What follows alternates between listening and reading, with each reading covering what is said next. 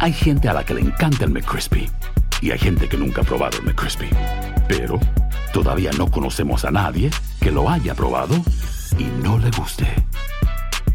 Para pa pa pa. Univisión Reporta es un podcast de Euforia.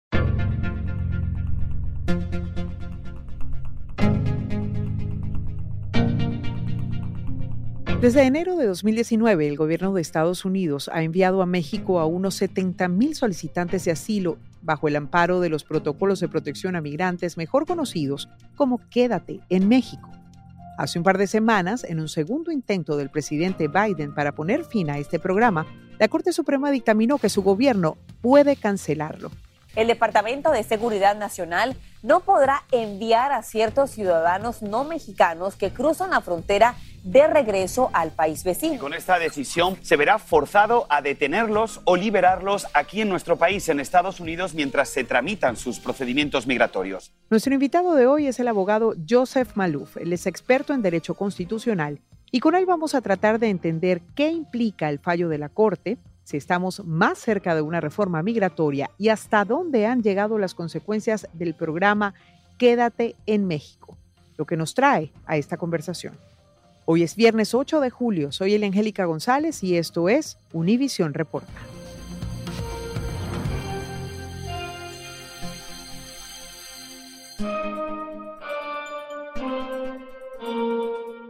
Abogado, bienvenido. Hay mucha gente que le cuesta comprender lo que ha ocurrido en la Corte Suprema con respecto a este programa llamado Quédate en México. ¿Qué es exactamente lo que pasó? Bueno, la Corte Suprema tuvo que evaluar la decisión de dos cortes que habían revisado el caso y que habían concluido que el presidente Biden no tenía la discreción de esencialmente parar este programa. Y este programa requería que todos los que buscaban asilo político tuvieran que quedarse en México. El efecto, por supuesto, es que muchas personas en México han tenido problemas con violencia, con asaltos, con robos. Entonces están huyendo de eso para regresar a lo mismo y por eso es importante que esta administración pare ese programa y permita que las personas que no tienen antecedentes penales y no presentan un riesgo a la nación puedan entrar al país y quedarse hasta que el proceso se complete. Pero en la práctica, ¿cuál sería el impacto a las personas, por ejemplo, que han sido afectadas o de alguna forma han recibido esa orden de regresar a México? Porque entiendo que no es una gran cantidad de todos los que piden asilo regularmente en Estados Unidos a diario. Correcto, no es, pero sí definitivamente lo que la Corte concluyó es de que el presidente tiene la discreción de decidir, ya sea que él quiere que la gente entre y espere acá o que la gente regrese y espere en México. Y como es una discreción y la palabra puede es lo que está escrito en la legislación, la Corte reconoce que el presidente tiene esa discreción. Tal vez el expresidente Trump pensaba hacer algo diferente, pero el efecto práctico es que aquellas personas que tuvieron que regresar en México deberían de regresar a Estados Unidos a tratar de entrar de una manera en donde el gobierno le pueda dar ese tipo de permiso. Entendiendo un poco el sentido legal que le ha dado la Corte Suprema, es que no podía inmiscuirse en una potestad que es propia del Ejecutivo, en este caso el presidente, obviamente, cuando dice que él puede en efecto tomar decisiones, pero que en la propia Corte no puede meterse en lo que es este quehacer diplomático, es decir, en la comunicación que hay entre los países. Una de las cosas que Estados Unidos desde el comienzo trató de establecer era la manera en que iba a relacionarse con países extranjeros. Y relaciones internacionales en este país son dominadas por el Ejecutivo, el presidente. Y eso significa que es el presidente el que va a lidiar con México, no va a ser el Congreso, dijo la Corte.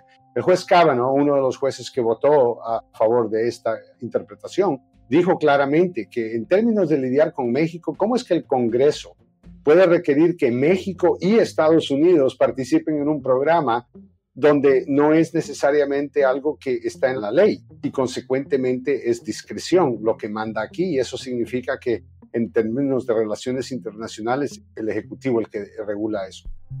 Joe Biden hizo campaña con la promesa de que su administración pondría fin a las perjudiciales políticas de asilo, así las llamó, del entonces presidente Donald Trump. En junio del año 2021, el nuevo gobierno suspendió oficialmente Quédate en México, pero en diciembre Biden tuvo que retroceder obligado y restituir este programa.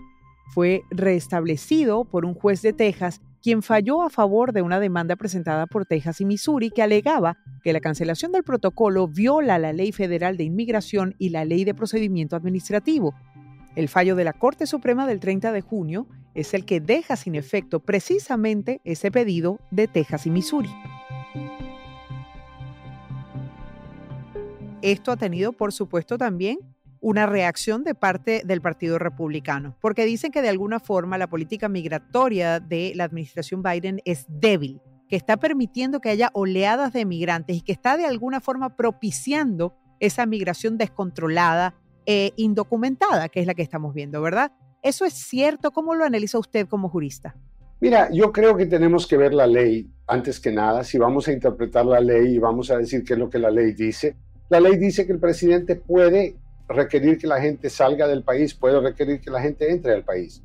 Y cuando entre al país, el hecho que no tenemos suficientes camas para poder detener a todos los aplicantes, no significa que no tenemos un proceso donde la gente regresa a corte cuando su caso se completa. Entonces, para mí yo creo que el hecho de que la gente pueda salir bajo fianza, que puedan esperar aquí y que puedan decidir ya una vez se determine si tienen derecho a quedarse, es importante y es la ley es un derecho humano buscar el asilo y quedarse en el país donde uno está buscando asilo. No es que ya ganaron el asilo, no es que los van a dejar entrar libre a los Estados Unidos, es un proceso para que las personas tengan ese derecho de pedir el asilo en los Estados Unidos. Y es lo que el Congreso pasó, no es lo que el expresidente Trump y las primeras dos cortes, que desgraciadamente fueron decisiones por jueces muy conservadores. Ahora, la parte política es un problema acá porque tenemos un gobierno que se supone que tiene que tomar decisiones basado en la ley, no basado en la afiliación política. Pero el Partido Republicano se ha empoderado de lo que es el maltrato de los inmigrantes. Ah, inmigrantes han entrado a este país, los jueces que están en la Corte Suprema, con apellidos como Cábano, el juez Alito. Estos no son personas que sus ancestros nacieron aquí, son personas que eventualmente llegaron a este país como inmigrantes, como lo hemos hecho muchos, y el país les dio la bienvenida. Eso es lo que de verdad políticamente está en combate.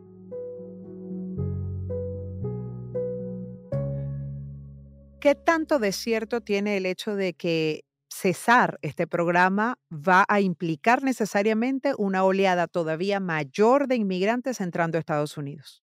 Mira, yo no creo que esto va a cambiar el proceso y es dificultoso en la frontera. Todavía las cortes no tienen suficientes jueces para decidir estos casos. Desde diciembre del año pasado, más de 7.200 personas estaban en el programa. Ojalá que sea cierto todo lo que han dicho ahora, pues, porque ya todos, todos los que estamos acá ya estamos cansados, tenemos meses. El Congreso no ha expandido las cortes de inmigración como se les ha pedido entonces, eso, pero es por otra razón, no viene porque no se está utilizando este programa, viene porque no tenemos en general leyes suficientemente hechas, nuevas, recientes al día, con recursos, con dinero para poder tener más jueces, más cortes y un proceso más rápido. Esta administración está trabajando en eso, pero obviamente es el Congreso el que pasa leyes y es el Congreso el que últimamente va a decidir qué número de personas pueden entrar. Después de que se conoció la decisión de la Corte, el Departamento de Seguridad Nacional dijo en un comunicado que seguía haciendo cumplir las leyes de inmigración en la frontera y que continuaría con la ejecución ordenada por la Corte de la Orden de Salud Pública del Título 42 de los Centros para el Control y Prevención de Enfermedades. El título 42 es un tema de salud, no de inmigración, y su uso continuado está dictado por los Centros de Control de Enfermedades. El título 42 fue una medida tomada por el presidente Trump al comenzar la pandemia de COVID que limitaba la entrada de migrantes para evitar contagios. El gobierno anunció que en mayo levantaría esta restricción para pedir asilo, pero un juez federal de Luisiana impidió que se cancelara, alegando que la administración de Biden no siguió los procedimientos correctos. Las autoridades médicas insisten en que es únicamente un tema de salud para proteger de contagios de COVID a los estadounidenses pero otros creen que es la excusa perfecta para poder seguir deportando a inmigrantes indocumentados. La Oficina de Aduanas y Protección Fronteriza estima que se han expulsado a 1,7 millones de migrantes que llegaron a Estados Unidos en busca de asilo bajo el amparo del título 42. Si analizamos Quédate en México, tenemos necesariamente que recordar que existe otro elemento que se llama título 42 que todavía está en vigor. ¿Cómo contrasta una decisión con la otra? Mira, yo creo que la decisión de la Corte Suprema, aunque debió de haber sido 9 a 1, fue 5 a 4 en vez. Porque es lo correcto, la ley es en blanco y negro, está escrito. La ley de inmigración dice que el presidente o el departamento tiene la opción, opción de decidir si la gente entra o se queda esperando en México. Pero yo creo que el problema que tenemos aquí es racismo. Eso tiene más que ver con otra cosa. Este es un país que yo amo mucho, este es un país fascinante, pero tenemos que encontrar una mejor forma de tratarnos uno al otro, porque necesitamos entender que es el inmigrante el que ha hecho este país lo que es hoy. Ahora, lo del título 42. Estamos hablando de una enfermedad que en este país ya reconocemos no es un problema, una pandemia que ya no está, pero como te digo, el racismo nos hace decir, no, no, no, no, la pandemia, quédese en México, no entre Estados Unidos. Eso es el país en el que vivimos el día de hoy. Tenemos que trabajar duro, especialmente como inmigrantes, para hacernos ciudadanos, para votar y participar en el voto y ayudar a moldear el futuro de esta nación. Estábamos teniendo dos decisiones en la Corte Suprema que se consideraban un fracaso para la administración Biden. Esta se considera uno de los pocos éxitos que ha tenido en inmigración y dentro de la Corte Suprema. ¿Usted lo ve igual? Absolutamente. La Corte Suprema, yo creo que la razón por la cual el presidente de la Corte, John Roberts, escribió, fue el autor original de la decisión de la mayoría, es porque él quería tratar de empezar a reparar la impresión que el pueblo tiene de lo político y lo politizado que la Corte Suprema se ha convertido. Y obviamente lo mejor para él es decir, mire, estamos votando con los inmigrantes, eso no es conservador, no tiene que ver con la Corte, la Corte vota como la ley dice. Y eso es un atento para tratar de reparar, en mi opinión, la percepción de la gente. Es importante recordar que esta victoria es solo una victoria legal. En este momento la frontera continúa básicamente cerrada para personas que están buscando refugio o asilo. Yo personalmente te puedo decir que yo había anticipado que la decisión iba a venir en contra del inmigrante, por la manera en que la Corte ha estado analizando los casos recientemente. Pero me alegró mucho, por supuesto, ver que hay un poco de alivio y un poco de reconocimiento que aunque sea el partido opuesto al que tú perteneces, que si la ley dice una cosa, tenemos que cumplirla igual, no podemos cambiarla simplemente porque no nos gusta. ¿Cuánto tiempo cree usted que tarde la administración Biden en pronunciarse sobre este tema? Cualquier momento. Yo creo que están buscando la oportunidad correcta, obviamente, la situación con armas en este país, balaceras en este país, tantas cosas en el tintero ahorita que es difícil que lleguemos a esto, pero es positivo y yo creo que él va a cumplir, no creo que tiene mucha alternativa y tiene el apoyo de la Corte, cumplir lo que él prometió hacer. ¿Cómo cree usted que se soluciona, si es que se soluciona, el tema de la inmigración desordenada? Porque no estamos en contra de la inmigración, sino de aquella que no se puede controlar. Bueno, tenemos que reconocer que el inmigrante no es el culpable de lo que está pasando que no nos gusta. Eso es primero. Segundo, tenemos que reformar la ley de inmigración de una manera que funcione para Estados Unidos como también para el inmigrante. Por ejemplo, hay personas que quieren venir a trabajar solo por un periodo de tiempo, no quieren trabajar, no quieren estar aquí, no quieren vivir aquí.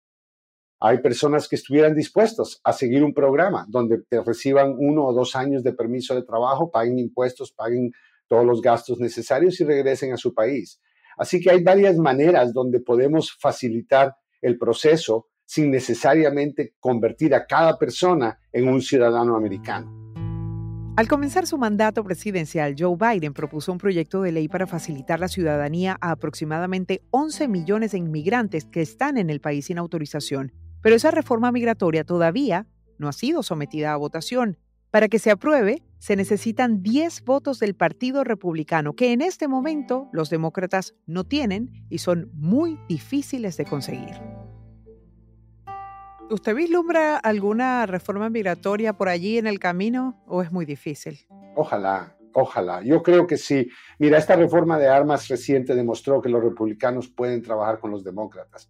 ¿Por qué no hacer algo con inmigración? Como te digo, no necesariamente decir amnistía para todos, todo el mundo tiene ciudadanía. Entiendo que hay ramificaciones con lo que pasó, pero personas que tienen aquí 30 años, 25 años, tienen hijos, familia, raíces y han contribuido tanto a esta nación, ignorarlos y simplemente decirles, entre comillas, ilegal, eso es inhumano en mi opinión. ¿Qué cosa tiene que pasar en este país, doctor, para que los partidos, los políticos, los congresistas y la gente tenga eso que es tan necesario para que un país avance? Voluntad, voluntad de remediar lo que representa un problema. Y la migración en este momento, como está, de forma desordenada, representa un problema. ¿Qué hace falta? Bueno, tenemos que dejar de utilizar a los inmigrantes cada vez que hay una campaña política. Los demócratas necesitan responder claramente a ese tipo de acusaciones en contra de los inmigrantes. Tenemos que trabajar duro para evitar que el inmigrante sea usado de esa forma y de una manera en donde tal vez el inmigrante no pueda votar en este país, pero hay muchas personas que tienen hijos que nacieron en este país y que pueden votar. Así que más interés del voto siempre ayuda si hay más personas hispanas votando con la idea de que inmigración cambie, puede haber un cambio también. Doctor Maluf, para terminar, usted como jurista, ¿qué mensaje le daría a quienes están a cargo de liderar este país para que la política no sea lo que permee en todas las instancias de este país, sino que sea más bien el sentido común, que creo que a veces se pierde? Tenemos que regresar al sentido común, como tú lo acabas de mencionar, ser realistas, entender que nada es perfecto, pero que en este país todos trabajamos juntos para tener una unión más perfecta. Eso fue el mensaje de los fundadores de esta nación, para crear una unión más perfecta. Todavía estamos trabajando en eso.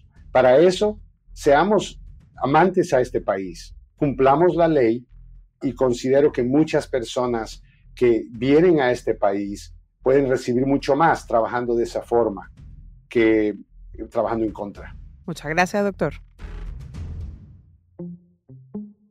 El secretario de Seguridad Nacional Alejandro Mayorkas dijo en una entrevista con CBS que su departamento está complacido con la decisión de poner fin a Quédate en México y recordó los peligros de cruzar ilegalmente la frontera tras la muerte de los 53 migrantes que entraron al país en un camión y fueron encontrados, como ustedes saben, asfixiados en Texas. El funcionario explicó que a pesar del fallo de la Corte, el programa Quédate en México permanecería vigente varias semanas porque hay que esperar que se levante la orden judicial. Mientras tanto, los miles de migrantes que intentan pedir asilo en Estados Unidos tendrán que seguir esperando del otro lado de la frontera con todo y sus consecuencias.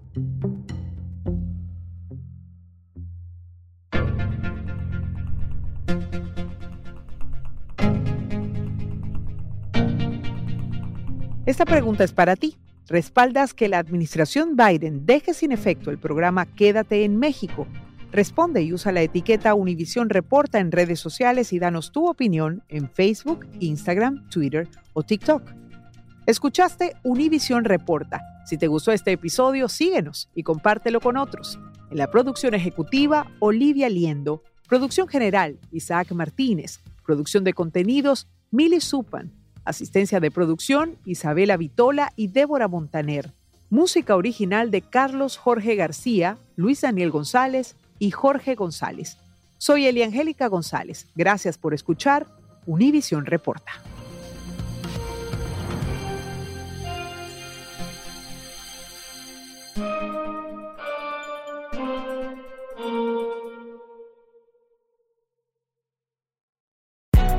Hay gente a la que le encanta el McCrispy y hay gente que nunca ha probado el McCrispy. Pero todavía no conocemos a nadie que lo haya probado y no le guste. Para pa pa pa.